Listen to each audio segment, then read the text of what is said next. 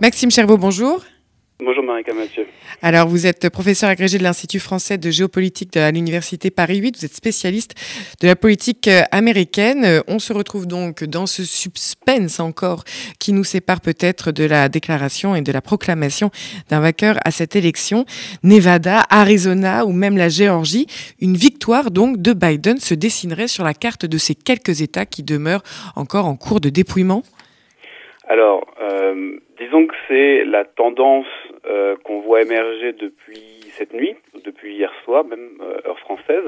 Alors il faut faire attention parce que le Wisconsin et le Michigan avaient été prédits, disons, dès, dès hier matin. L'Arizona et le Nevada, de leur côté, ont vu un certain resserrement des voix à mesure que le compte se continue, se poursuit dans ces États. Donc on attend encore euh, confirmation que, euh, notamment dans l'Arizona, les 15% à peu près de votes restants euh, vont bien, étant donné que ce sont des votes par correspondance en majorité, montrer un grand avantage pour de, Joe Biden. Parce que, peut-être pour éclairer euh, nos auditeurs, pour expliquer, en fait, justement, cette remontada démocrate qui s'est, euh, qui s'est opérée dans la, dans la journée d'hier, elle tient, en effet, à ces votes par correspondance, c'est bien ça? C'est-à-dire, en fait, à ce décalage par rapport euh, aux bulletins enregistrés dans la journée même du scrutin? C'est ça, c'est ça. C'est-à-dire que cette année, à cause du, euh, du, coronavirus, la plupart des États américains ont élargi la possibilité de pouvoir voter par correspondance euh, dans les semaines qui ont précédé le scrutin. Euh, et donc, on a aujourd'hui la plupart des États américains qui ont décidé de publier tout d'abord euh, en tout cas dans ceux qui restent en ce moment dépouillés, de, de publier en premier lieu les résultats des votes qui ont été déposés le jour J, et ensuite de compter les votes qui ont été déposés dans les jours, voire les semaines précédentes, plus ceux qui continuent d'arriver, euh, car la plupart des États les acceptent s'ils ont été validés le jour du scrutin par la poste euh, américaine. Donc du coup, en Arizona, il reste à peu près 15% des voix à dépouiller environ. Et euh, les observateurs qui ont donné l'Arizona pour l'instant à Joe Biden partent du principe que, comme dans l'ensemble du pays, euh, dans l'Arizona, ces votes seront majoritairement démocrates, parce que ce sont les démocrates qui ont annoncé très tôt, en fait, utiliser le vote par correspondance. Mais euh, le problème, c'est qu'en Arizona, c'est l'exception, c'est-à-dire c'est l'État qui était déjà habitué à utiliser le vote par correspondance euh, auparavant, et donc il est possible que les, les votes soient en tout cas moins favorables à Joe Biden que par exemple en Géorgie ou en Pennsylvanie, où en ce moment le candidat démocrate compte sur, euh, et d'ailleurs il a même besoin d'au moins, euh, d'un avantage d'au moins trois, euh, trois, des trois quarts on va dire, des résultats qui vont encore tomber. C'est-à-dire qu'il a besoin euh, de gagner à peu près entre 60 et 70 des euh, bulletins restants à dépouiller en Géorgie et en Pennsylvanie ici pour pouvoir renverser la balance et gagner ces deux États. Oui, parce que là, il y a une mathématique à l'œuvre pour comprendre ce qui est en train de se jouer. Donc, encore une fois, dans ce système électoral américain où remporter des États permet avant tout de remporter des grands électeurs pour le décompte final qui sera d'atteindre ces 270. Je ne me trompe pas, Maxime Chervaux, au moins dans la base de l'arithmétique euh, américaine. Mais en l'occurrence, donc voilà, dans ces votes par correspondance, en ce moment, on évalue à la fois une proportion qui semble, comme vous le disiez, très haute en faveur des démocrates dans ces votes par correspondance. On parle en moyenne de 70%, je crois, de ces votes par correspondance qui sont en faveur du camp démocrate entre, en, fonction des États, on est entre, oui, euh, les deux tiers, voire les trois quarts, Et euh, donc, qui seront démocrates donc avec des exceptions, mais qui permettent de lire les résultats comme ce qui s'est produit tout au long de la journée d'hier, des résultats qui semblaient a priori favorables à Donald Trump et dont euh, ce décompte qui continue et ce dépouillement qui continue peut aller jusqu'au renversement, y compris dans des États inattendus comme la Géorgie, qui ne semblait pas du tout euh, euh, capable d'apporter un nombre de, votes décisifs pour, Joe Biden, et dont on connaîtra la Géorgie normalement le résultat dans les, dans les, prochaines, dans les prochaines heures, d'ici 9 heures peut-être. Alors c'est les c'est le, scénario d'une sortie euh, de cette incertitude euh, le plus rapide, on va dire. C'est-à-dire qu'on attend d'ici euh, le milieu, voire la fin de l'après-midi, selon toute vraisemblance, la Géorgie, l'Arizona et le Nevada. et il restera la Pennsylvanie et la Caroline du Nord, mais en cas de résultat très serré. Alors déjà, il y a un doute en Pennsylvanie, c'est-à-dire que tout le monde n'est pas d'accord pour savoir combien de voix il reste à dépouiller. Et donc du coup, les, pré les prévisions sont pas les mêmes en fonction de, entre un observateur qui pense qu'il reste encore plusieurs millions de voix et un autre qui pense qu'il en reste à peu près 700 000. Ça laisse une marge de manœuvre beaucoup plus fine à Joe Biden pour renverser la tendance. Et donc du coup, en Pennsylvanie et en Caroline du Nord, les, États autorisent l'arrivée de bulletins de vote jusqu'au 10 ou au 12 euh, novembre prochain. Donc ça veut dire que si, euh, Joe Biden ne remporte pas euh, le Nevada, l'Arizona, ou l'Arizona. parce qu'il peut gagner avec le Nevada. S'il remporte l'Arizona et le Nevada, il gagne. Il gagne. Dès aujourd'hui. Dès aujourd'hui, oui. Et il n'aura pas besoin justement de la Pennsylvanie que vous pointez, Maxime Chervaux, comme au cœur d'ailleurs de nombre d'attentions, puisqu'elle est aussi au cœur d'une polémique qui enfle avec les, les, menaces justement de recours juridiques du camp républicain. En, les équipes ont même annoncé vouloir euh, arrêter les comptes en, en, en, Pennsylvanie, en Géorgie et dans le Michigan. Il y a en fait cette épée de Damoclès en est, en, en est une qui plane autour de ces décomptes donc dans les États de Géorgie et de Pennsylvanie euh, du, euh, du fait des républicains? Alors, tout à fait vrai. Alors, en, en, deux mots, si de Biden, oui, gagne l'Arizona et le Nevada dans l'après-midi, euh, il gagne la présidentielle américaine avec exactement le nombre de voix dont il a besoin dans le collège électoral, 270. Euh, maintenant, donc ces deux États qui sont encore indécis pour l'instant. La Géorgie va également tomber et elle est atteignable par le candidat démocrate, alors même que c'est un État qui n'a pas voté démocrate depuis Bill Clinton en 92. Euh, maintenant, sur la question de, euh, des recours juridiques, euh, on est tout à fait euh, d'accord. Les, les, campagnes se préparent depuis des semaines, et d'ailleurs c'est une des campagnes où il y a eu le plus de recours déjà avant même le jour du scrutin et pendant le scrutin. maintenant, dans l'immédiat, euh, la campagne de Donald Trump n'a pas vraiment de raison légale et valable de demander un arrêt des comptes. D'autant plus qu'elle demande un arrêt des comptes dans le Michigan, même si bon l'État a été euh, donné, en tout cas a donné vainqueur euh, Joe Biden selon à peu près tous les observateurs, euh, en Pennsylvanie et en Géorgie également, mais par contre demande à poursuivre impérativement le recompte en Arizona, ce qui est en train de se faire dans tous les cas étant donné qu'il reste des voix à compter. Euh, donc dans l'absolu, pour l'instant, et à moins que le décompte dure euh, plusieurs semaines, et donc on arrive à un décompte qui se poursuit euh, beaucoup trop près de la date du rendez-vous du collège électoral pour voter officiellement pour le, futur président. En dehors de cette éventualité, mais on parle ici d'un recompte jusqu'à la fin du mois de novembre et début décembre, il n'y a pas vraiment de raison juridique d'arrêter un dépouillement.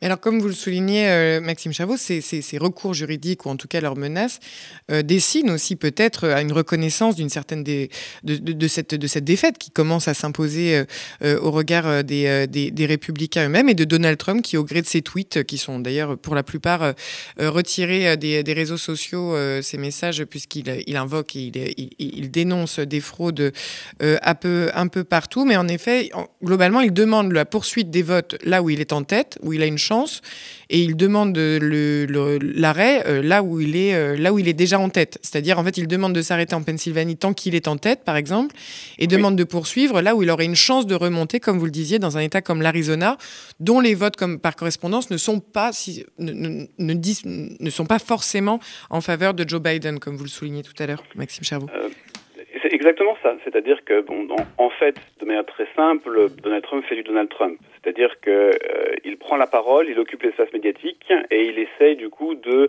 euh, de, alors, il essaie de gagner la bataille médiatique face à, ce qui est en train de se passer. Le problème, c'est que cette fois-ci, il est en situation défavorable, même s'il lui reste encore des, euh, des, il y a encore des scénarios qui lui permettraient d'être réélu dans les prochaines heures ou dans les, prochaines, les prochains jours.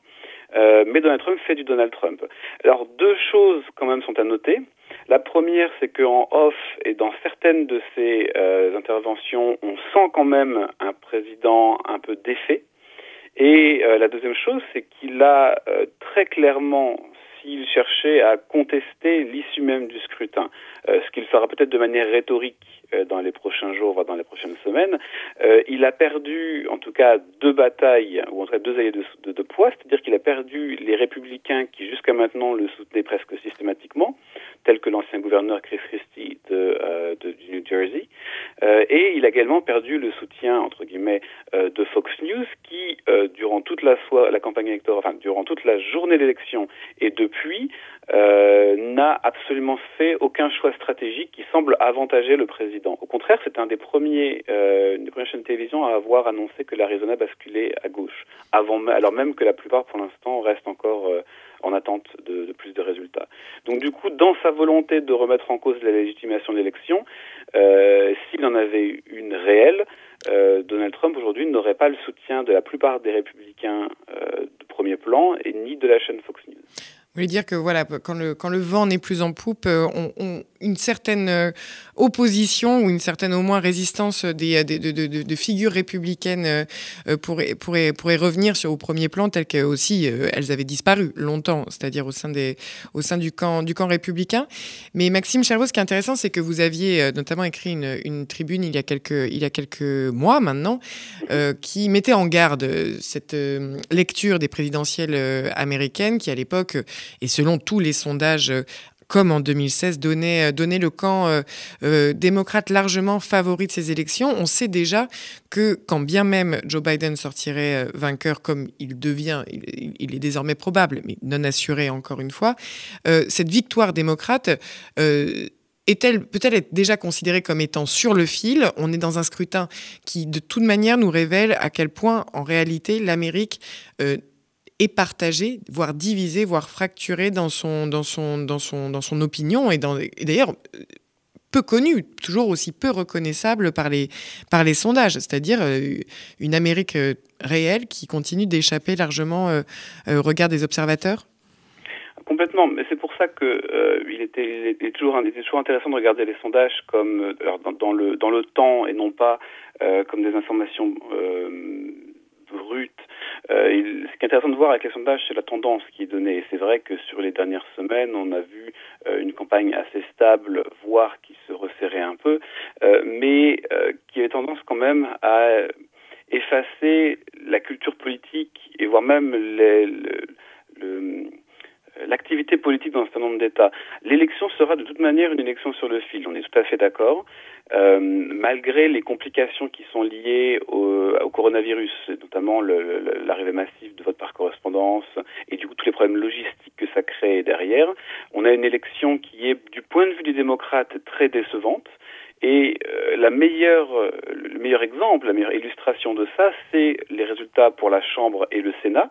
Le Sénat, dans lequel on annonçait euh, peut-être jusqu'à 12 ou 13 euh, gains pour euh, les démocrates sur 100 sièges dans les, dans, les, estimations les plus optimistes. On est pour l'instant sur un gain net de un siège après avoir perdu celui de l'Alabama. Oui, c'est très loin des attentes démocrates en la matière. C'est ça. Donc on aura, si Joe Biden est élu, il est il n'aura pas de majorité au Sénat.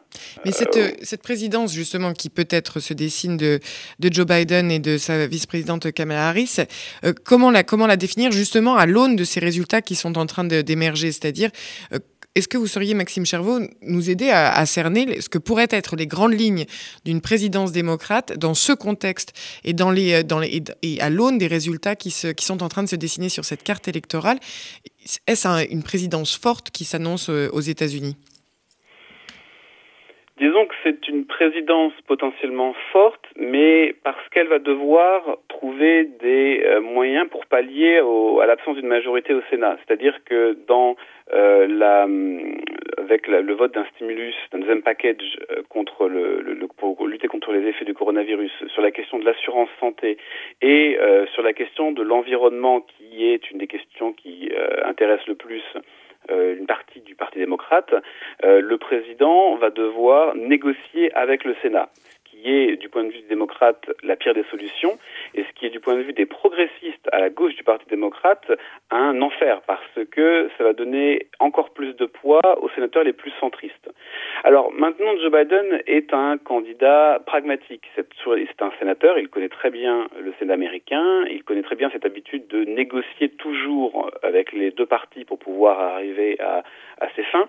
Donc il faudra voir dans les prochaines semaines quel choix stratégique il va faire. C'est-à-dire qu'il va donner le ton déjà de son programme avec le choix des membres de son cabinet présidentiel, qui vont être ses ministres. Euh, et donc, probablement sans aucune des grandes figures du parti. Bernie Sanders et Elizabeth Warren, par exemple, avaient, euh, disons, demandé à rentrer au gouvernement. Étant donné qu'il n'y a pas de majorité au Sénat, ils ne rentreront probablement pas au gouvernement parce que ce sont des gouverneurs républicains qui nommeraient leurs euh, successeurs. Donc, du coup, Joe Biden euh, va devoir, s'il est élu dès janvier, euh, trouver au sein même de sa majorité des accords sur la question de l'assurance, notamment avec la gauche de son parti qui veut une assurance universelle et la droite de son parti, entre guillemets les modérés qui veulent plutôt élargir Obamacare, qui va être la, probablement la priorité euh, en, en, janvier s'il est élu. Euh, mais le problème, c'est que même s'il arrive à trouver un accord au sein de sa présidence, au sein de, son, de sa majorité, il va devoir quand même chercher des voies républicaines pour passer toute loi au Congrès. En tout cas, dans, compliquer sa vie. Dans le sens d'ailleurs de ses allocutions, euh, même, même d'ailleurs assez lunaire tel que tel que il s'est passé hier quand Joe Biden a pris a pris la parole pour non pas annoncer et proclamer sa victoire, mais mais à nouveau appeler à la confiance dans le dans le déroulé des votes, mais en ayant des mots euh, très fermes tout, sur cette idée qu'il faudrait avant tout rassembler et croire en lui comme euh, la personne capable de, créer ces, ces, formes de rassemblement au-delà de toutes ces de toutes ces divisions qui s'affichent en ce moment même et encore une fois d'ailleurs sous la forme très concrète de manifestations aux portes des bureaux de vote. C'est euh, ainsi qu'on peut entendre aussi euh, les quelques mots qu'il a prononcés euh, hier, Joe Biden? Oh oui, tout à fait. De toute manière, il sait qu'il va avoir deux de, de, de, difficultés s'il est élu. La première, ça va être de rassembler son parti sur des sujets de politique. Oui, son parti déjà. Déjà. Et ensuite, il va falloir rassembler les Américains. L'élection est très serrée. L'élection, et en plus, montre qu'il y a potentiellement deux réalignements assez importants, avec une, un nord des États-Unis qui était accueilli démocrate, donc plutôt ouvrier ou enseignant ouvrier, qui semblerait commencer à répondre à l'appel du Parti républicain et par contre de nouveaux champs de conquête électoraux pour le Parti démocrate dans le sud, ou en tout cas dans le sud-ouest. Euh, donc du coup... De, le la, Texas, la... effectivement, que dans les prochaines années, il faudra regarder du côté de ces États-là pour, pour le camp démocrate aussi Exactement. Le camp démocrate non seulement va regarder de plus près, mais de toute façon, il en aura besoin, vu les gains que les, démocrates, les républicains arrivent à faire dans euh, le nord-est des États-Unis. Et donc du coup, c'est Joe Biden va devoir euh, essayer de réunir le plus de personnes derrière un projet, ce qui va être très compliqué. Là, par contre, où il peut avoir une porte de sortie et qui, du coup, ferait de lui, euh, au sens strict du terme, un président fort, c'est qu'il peut également profiter des décrets présidentiels pour pouvoir légiférer euh, sur un grand nombre de sujets, comme l'avait fait Barack Obama dans les quatre dernières années de son mandat en particulier. Le problème, c'est, on l'a vu après 2017, c'est-à-dire que le président suivant peut, d'un coup de crayon, renverser tout ce qui était fait si euh, ce n'est pas euh, inscrit dans euh, la loi et juste sur un décret par un décret présidentiel. Et ensuite derrière, il y a les cours, et notamment la Cour suprême américaine, qui peuvent également revenir et empêcher euh, Joe Biden de légiférer ou d'acter un certain nombre de choses s'il est élu en janvier.